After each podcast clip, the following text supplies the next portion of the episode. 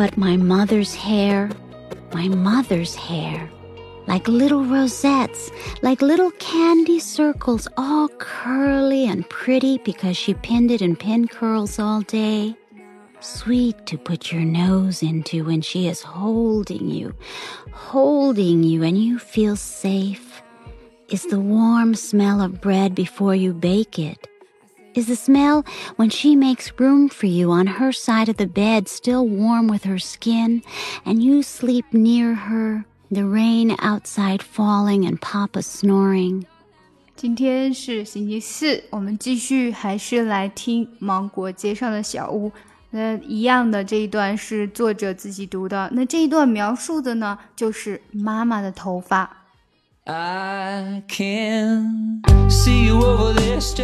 更详细的讲解，请点击我的名字查看听力阅读专项提升。关注公众号 ES Post，每天接收跟读推送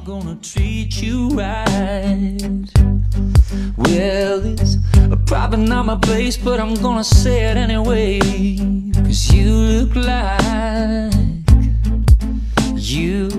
Hadn't felt the fire, had a little fun, hadn't had a smile in a little while.